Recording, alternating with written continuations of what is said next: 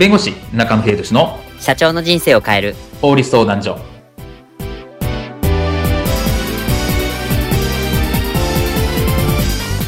こんにちは弁護士の中野秀俊です。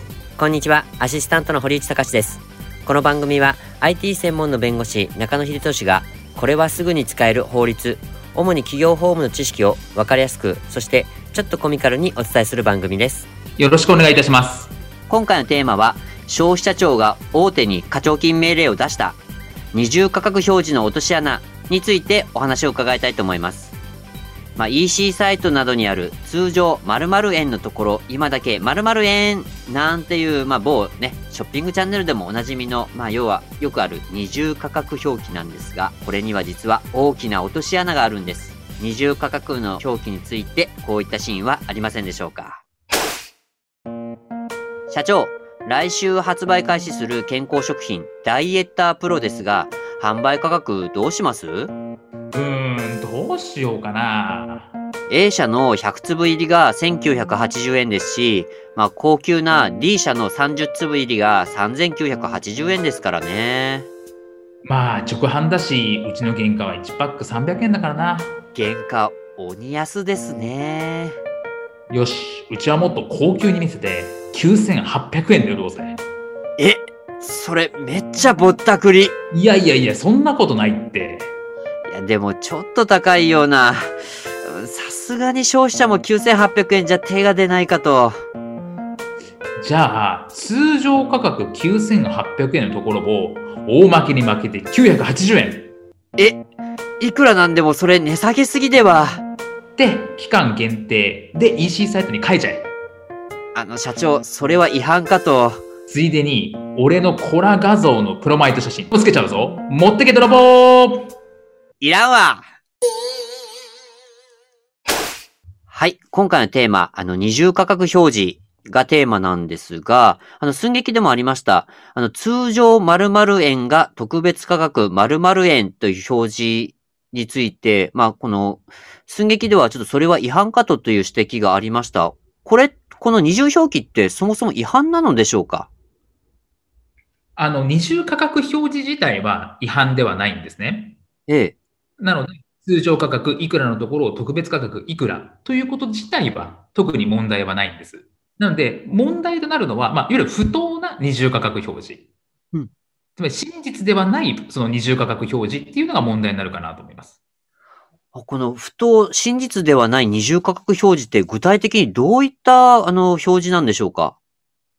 典型的にはですねいわゆる通常価格っていうのが真実じゃないん。よくあるのが、そんな価格で売られたことがない。先ほどの例で言うと、9800円で、ところを980円っていうふうに言ってましたけど、はい9800円で売られたことがないにもかかわらず、お得感を出すためにそう書いてる。いわゆる通常価格が嘘がある。うんそこがまあ問題になることが多いかなと思います。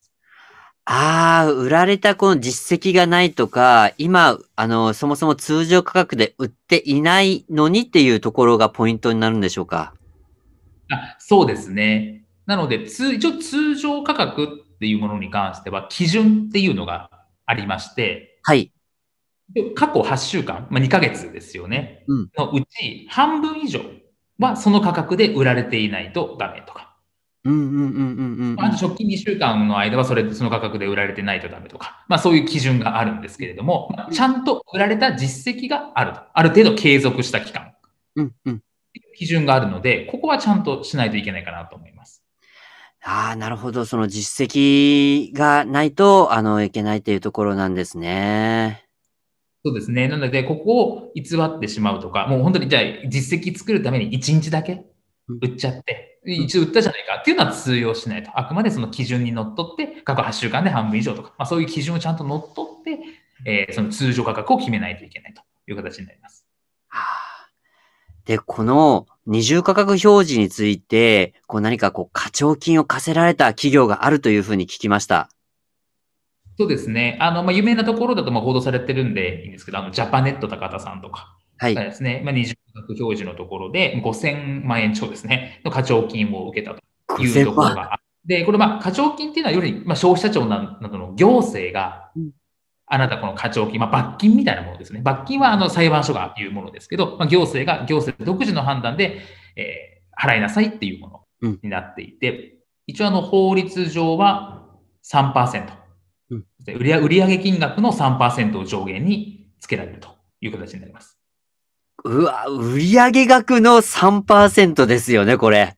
そうですね。あの、一応まあ、期間としてはその対象の売られているものの3年間っていう上限はあるんですけど、一応利益ではなくて売上になるので、うん、えー、売上の3%結構大きいと思うんですね。なので、これは結構重い、まあ、ペナルティかなというふうに思います。これは大きいですよね。仕入れとかそれも含めてなので、そう利益ではなく、もう売上、単純売上だとするとかなり大きい額ですね。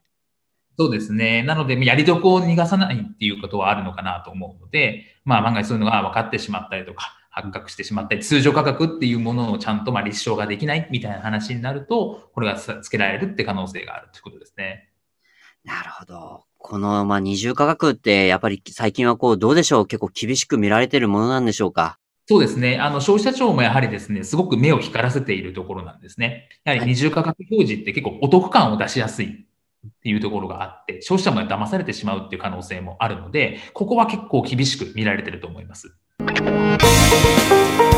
今回の弁護士中野秀俊の社長の人生を変える法律相談所はお役に立てていただけましたでしょうか？企業活動において気がつかないうちに違法になっていることやちょっとした法律の知識があれば一気に打開できるそんな法律のエッセンスをご紹介していきますのでこの番組をフォローいいねをお願いいたします。よろしくお願いいたします。ではまた次回をお楽しみに。ありがとうございました。ではまた